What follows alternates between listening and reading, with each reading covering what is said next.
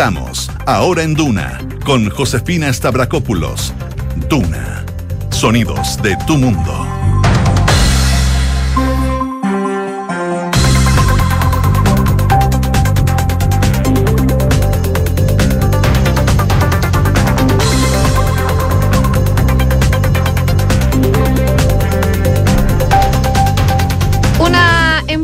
Muy buenas tardes, ¿cómo están ustedes? Bienvenidos a una nueva edición de Ahora en Duna, acá el 89.7 en Santiago, en la capital. A esta hora ya hace bastante calor. La temperatura marca 29,3 grados. La máxima va a llegar hasta los 33 el día de hoy con cielos totalmente despejados, según lo que nos indica la Dirección Meteorológica de Chile, una condición que se mantiene también para los próximos días, sobre todo eh, va a ser bastante calor hoy día, martes 13 de febrero. Les cuento en Viña del Mar y Valparaíso, 18 grados de temperatura, máxima de 21, cielos principalmente cubiertos durante toda la jornada, allá donde nos pueden escuchar en el 104.1. En Concepción, 24 grados, máxima de 26, cielos despejados durante esta jornada. Y en Puerto Montt, 19 grados de temperatura máxima de 23 con cielos parcialmente despejados, es lo que nos dice la Dirección Meteorológica de Chile. Ojo que eh, en cuanto al tránsito hay un accidente frente al Palacio de la Moneda durante la mañana, fue eso de las once y media de la mañana que se generó este accidente de tránsito frente al Palacio de la Moneda, el cual dejó una persona con heridas leves, según información policial que están entregando en estos momentos. El incidente consistió en un choque entre dos vehículos en la intersección de la calle Teatinos con Alameda, el cual se produjo con el volcamiento de uno de los autos que se vio afectados en este choque. Llegó personal del SAMU, por supuesto, a ver lo que había pasado y a poder sacar a la persona que estaba dentro del vehículo que se volcó. Eh, a esta hora, según lo que están actualizando desde Transporte Informa, dice que el tránsito de Teatinos está siendo desviado por moneda debido a que se mantiene el procedimiento de este accidente con volcamiento en Alameda con Teatinos, por supuesto en la comuna entonces de Santiago. Parte del procedimiento que se está generando a esta hora de la tarde para que lo tengan en consideración si tienen que pasar por esa zona de la capital. Está con nosotros a esta hora Quique Yabar. ¿Cómo estás, Quique? Bien, ¿y tú? Bien, todo bien. Qué bueno. ¿Vamos con los titulares? Vamos.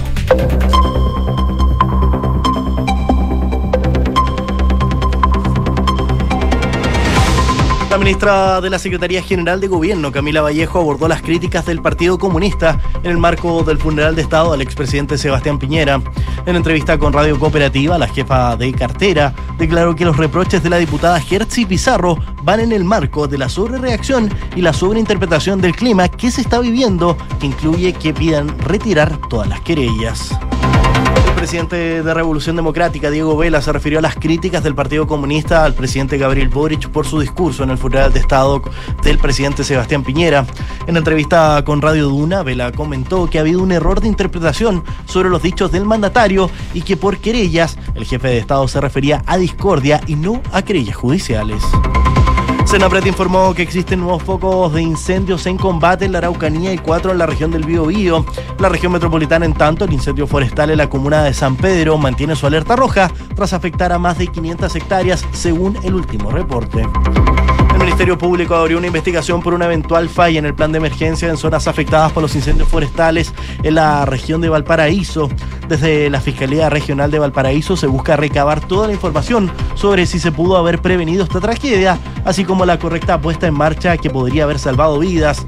El subsecretario del Interior, Manuel Monsalve, confirmó que se, se abrirá una investigación y que si hubieran responsabilidades van a tener que ser asumidas. Los diputados Tomás Lago Marcino y Otuiti Deao solicitaron a la presidencia de la Cámara de Diputados era una comisión investigadora que aborde la respuesta del gobierno y del municipio de Viña del Mar ante el mega incendio que afectó a la quinta región. Este requerimiento se someterá a votación en el mes de marzo, cuando los parlamentarios retomen sus labores legislativas. El Consejo de Defensa del Estado, a través de su Procuraduría Fiscal de Antofagasta, presentó una querella criminal en contra de la representante legal de la Fundación Procultura. La acción legal apunta a María Constanza Gómez en calidad de autora del delito consumado de apropiación indebida.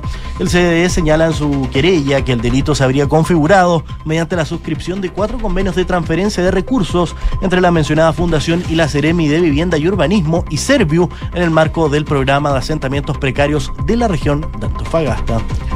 Y hoy falleció a los 96 años Arturo Elwin Azócar, ex controlador general de la República entre los años 1997 y 2002 y hermano del expresidente Patricio Elwin, quien falleció en el año 2016. Arturo Elwin era abogado de la Universidad de Chile, especializado en Derecho Administrativo y fue autor de varios libros y escritos sobre esta materia.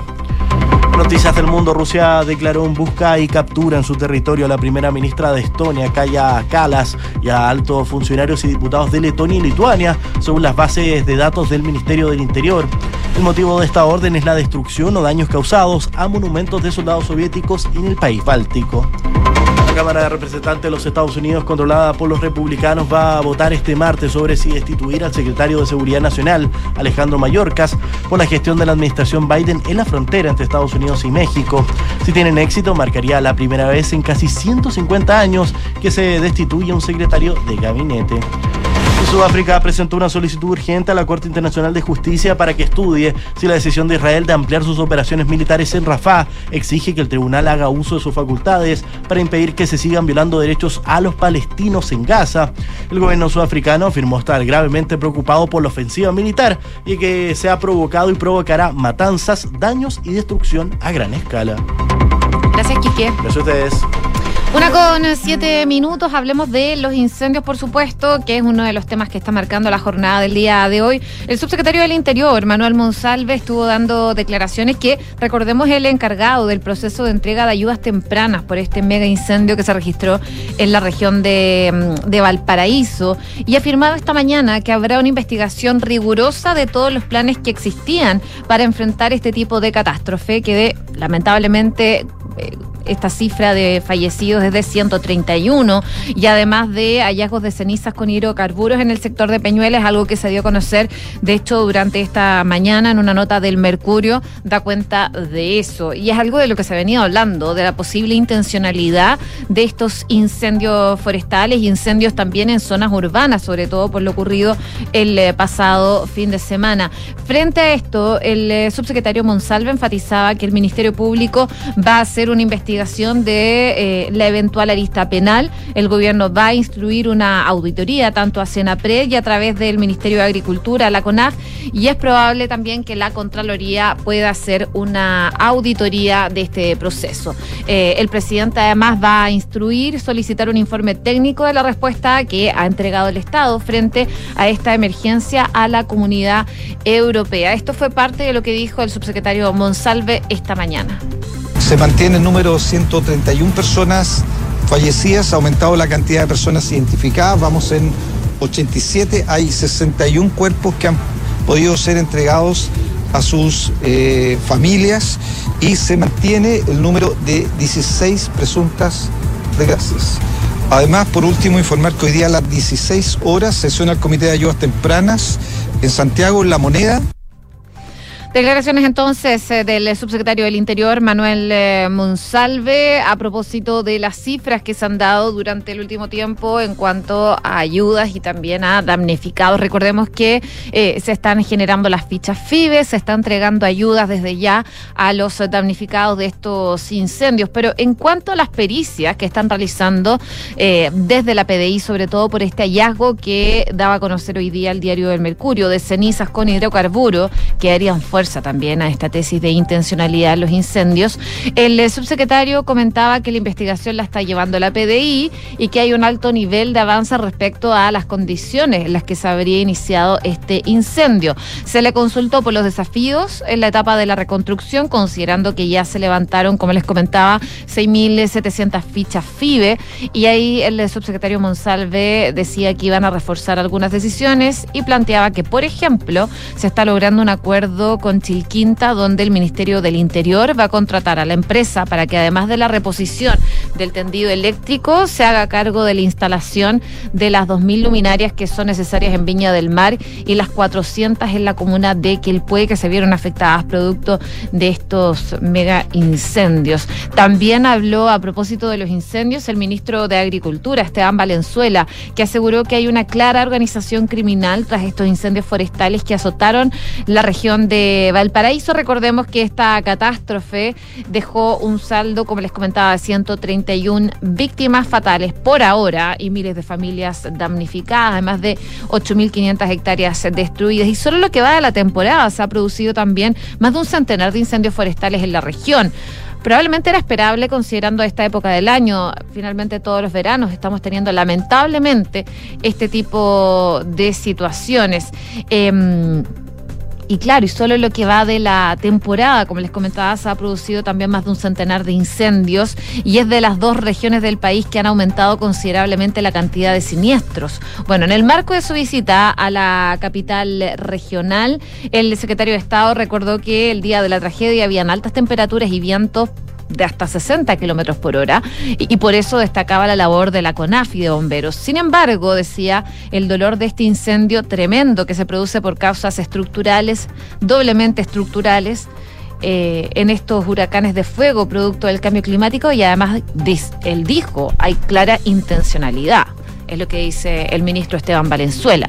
Eh, en ese sentido, también destacaba que los peritajes de las unidades de investigación de la CONAF corroboran cuatro focos y una distancia bastante similar, una clara organización criminal, decía el eh, ministro de Agricultura. Esto ha explicado que una persona sola nos genera cuatro focos trotando a 1,7 kilómetros de distancia uno de otro. Sin embargo, dijo que dejemos que la justicia pueda investigar, que es lo que ha enfatizado finalmente el subsecretario Monsalve, que es la PDI, es Carabineros, lo que están investigando lo que pasó con el inicio del fuego, si hay intencionalidad o no. Ahora, eh, varias autoridades ya apuntan principalmente a eso, solo a la espera de que la PDI lo confirme. Y además que eh, ya han salido informaciones de eh, acelerantes en las zonas donde ocurrieron estas cosas. y hoy también trae esta información, como les comentaba, el diario El Mercurio, de hallazgo de cenizas con hidrocarburos eh, principalmente en Peñuelas, y algunos diputados de la zona ya están afirmando que eh, se confirma con esto la intencionalidad de los incendios. Una con doce. Estás en Ahora en Duna y el sábado por la tarde, luego de un extenso operativo, sabemos fue recuperado el helicóptero del expresidente Piñera desde las profundidades del lago Ranco. Eh, fue en esa aeronave donde lamentablemente el exmandatario se estrelló en las aguas eh, del lago el martes de la semana pasada, perdiendo la vida en este trágico accidente que enlutó al país. Si bien el cuerpo del exmandatario pudo ser extraído por un buzo de bomberos, el helicóptero, el Robinson R-44, se hundió en el lago y para concretar la extracción tuvo que trabajar una empresa privada, personal de la Armada y también la Dirección General Aeronáutica Civil. Luego de que se pudo recuperar la nave, como les comentaba eh, el sábado, fue entregada ya a la DGAC que la movilizó en un camión hasta la región metropolitana el domingo. La máquina llegó a la capital ese día, a eso de la una de la tarde. Y así las cosas, hoy día van a comenzar entonces los peritajes de esa máquina en dependencias de ese organismo. Se esperaba que hasta la capital llegara hoy el fiscal Eugenio Campos, uno de los persecutores que tiene a cargo apoyar la indagatoria que está en manos de la fiscal eh, regional de los Ríos, de Tatiana Esquivel, la designación del fiscal Campos para apoyar esta indagatoria claramente no es al azar. Desde el órgano persecutor dicen que el fiscal nacional, Ángel Valencia, lo designó debido a su experiencia, sobre todo con el accidente del avión de la Fuerza Aérea de Chile, el C-130, que se originó en 2019 en las aguas del mar de Drake. Eh, dicho episodio terminó lamentablemente con 38 personas fallecidas. La mayoría eh, eran uniformados y de ese momento Em, no se contempla que la fiscal Esquivel viaje a la capital, según desde la fiscalía. De todas maneras, la semana pasada se conoció la causa de muerte del expresidente Piñera, fue asfixia por eh, sumersión y de acuerdo a las primeras conclusiones del Ministerio Público, la aeronave alcanzó a elevarse brevemente eh, para luego caer de costado al agua. Cuando solo llevaba 90 segundos en el aire, el helicóptero comenzó a caer, girando en 90 grados. Una de las hélices tocó el agua, lo que produjo que se desestabilizara. De hecho, cayó por el lado del piloto, vale decir, donde estaba el expresidente Piñera.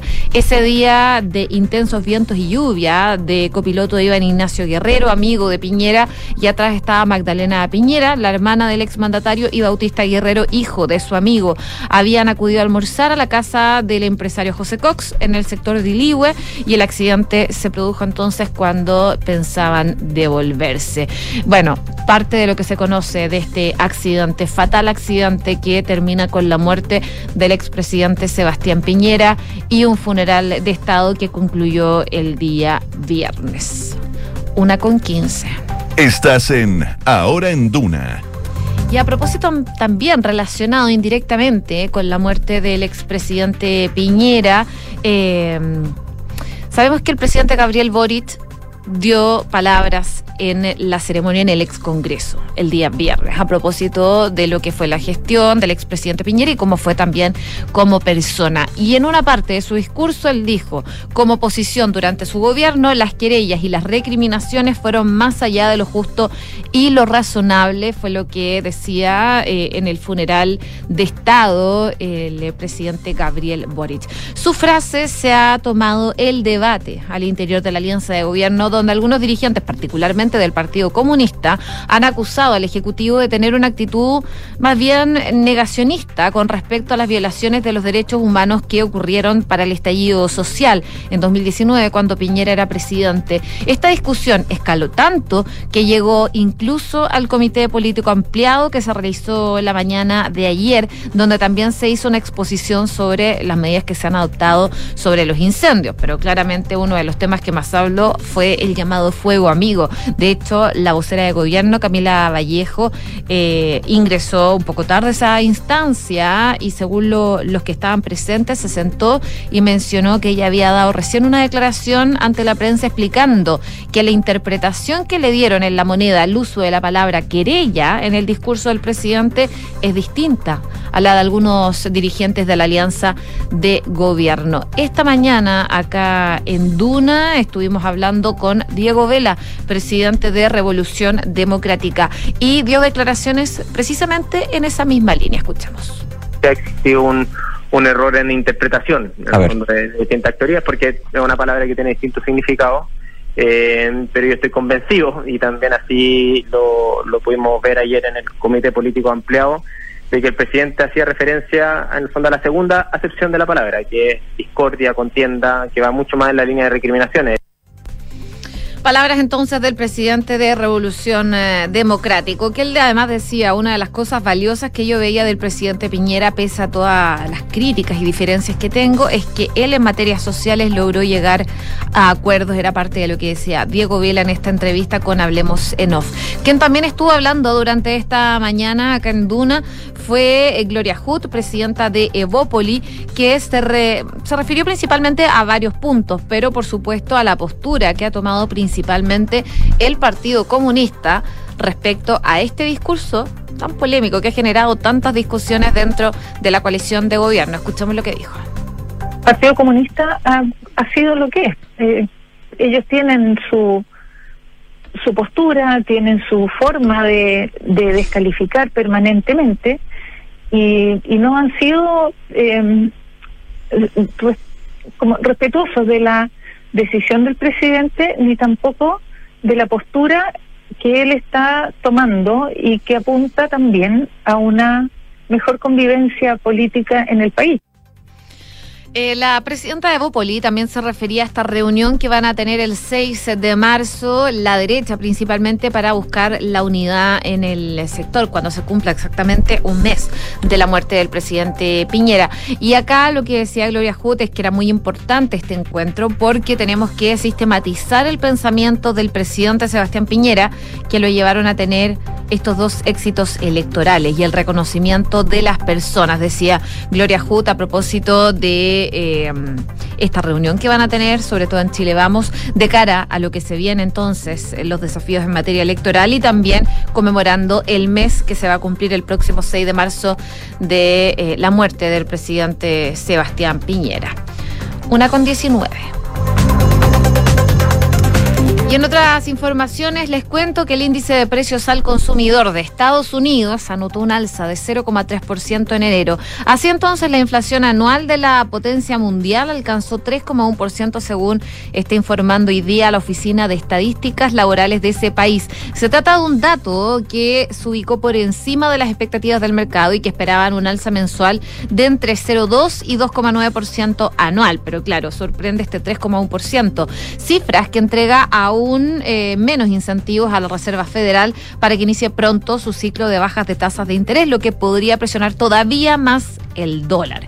Y en eso nos influye a nosotros. De hecho, tras conocerse el dato, eh, el billete verde borró la leve baja con la que se cotizaba a inicios de la sesión, subía por encima de los 975 pesos y de esa forma apunta a terminar la jornada con un nuevo máximo en 16 meses desde octubre del 2022 y cada vez más cerca de los temidos mil pesos. En tanto, la inflación subyacente de Estados Unidos, dato clave que analiza la Reserva Federal para sus decisiones sobre tipos de interés, se mantuvo en términos interanuales en 3,9%, registrando un aumento mensual de 0,4 en enero, mientras que el índice de vivienda siguió aumentando en enero y tuvo un alza de 0,6 y contribuyó con más de dos tercios del mes, aumentando todos los artículos. Así que malas noticias para el dólar en Chile porque la inflación en Estados Unidos en enero superó las expectativas y el dato anual llega al 3,1%,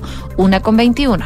Estás en Ahora en Duna ya hablando de Estados Unidos, el Senado de ese país aprobó hoy día 60 mil millones de dólares en financiamiento para Ucrania, pero el proyecto de ley corre riesgo de no ser aprobado por la Cámara de Representantes, que tiene mayoría republicana.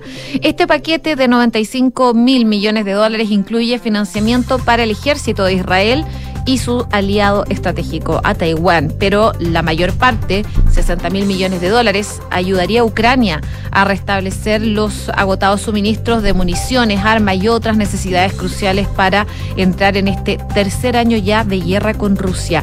El proyecto de ley que fue aprobado con apoyo de dos partidos no incluye cambios en la política migratoria estadounidense.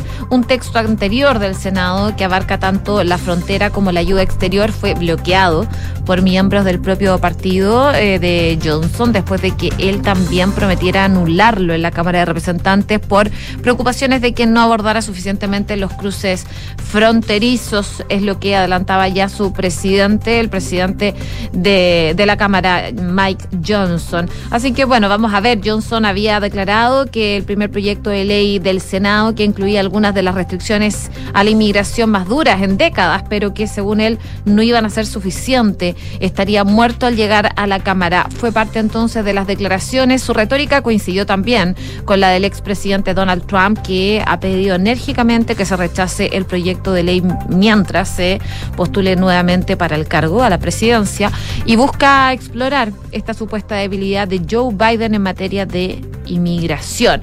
Y esa sería eh, finalmente la estrategia de Donald Trump. El proyecto de ley aprobado en el Senado ha excluido las reformas migratorias y fue aprobado entonces por 70 votos a favor, 29 en contra, con el respaldo de varios